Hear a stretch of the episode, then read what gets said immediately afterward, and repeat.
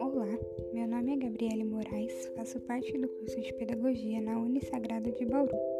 Hoje venho falar sobre o livro Pedagogia da Autonomia: Saberes Necessários à Prática Educativa, de Paulo Freire, e a sua relação com o público da EJA. Orientado academicamente pela professora Selma Ferreira, da disciplina Fundamentos Metodológicos da Educação de Jovens e Adultos.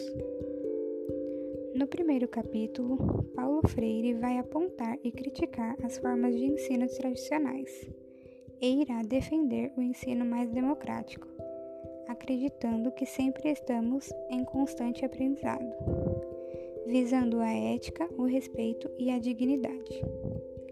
Questiona a função de um profissional autoritário e conservador que não permite a participação dos educandos e a sua liberdade de expressar sua curiosidade.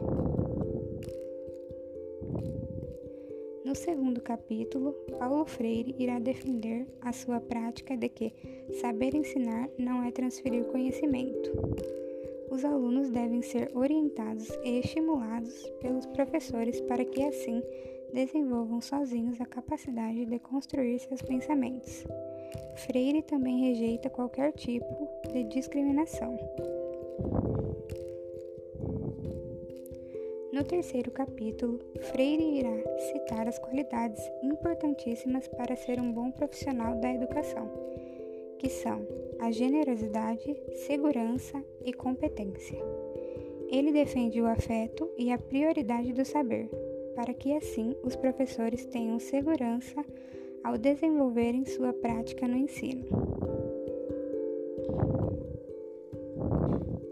O livro de Paulo Freire é muito importante para minha formação, pois retrata sobre as práticas fundamentais para se tornar um bom professor. Nos mostra a necessidade de seguir algumas qualidades citadas e formas de sabermos nos relacionar de uma forma mais liberal com nossos alunos. O livro tem uma relação com a formação dos alunos da EJA, porque no livro Paulo Freire cita saberes necessários para a formação de um bom professor. Os alunos da EJA podem chegar sem esperanças de que vão conseguir concluir o objetivo, mas o professor conscientizado do seu papel vai agir de forma generosa, motivadora e segura.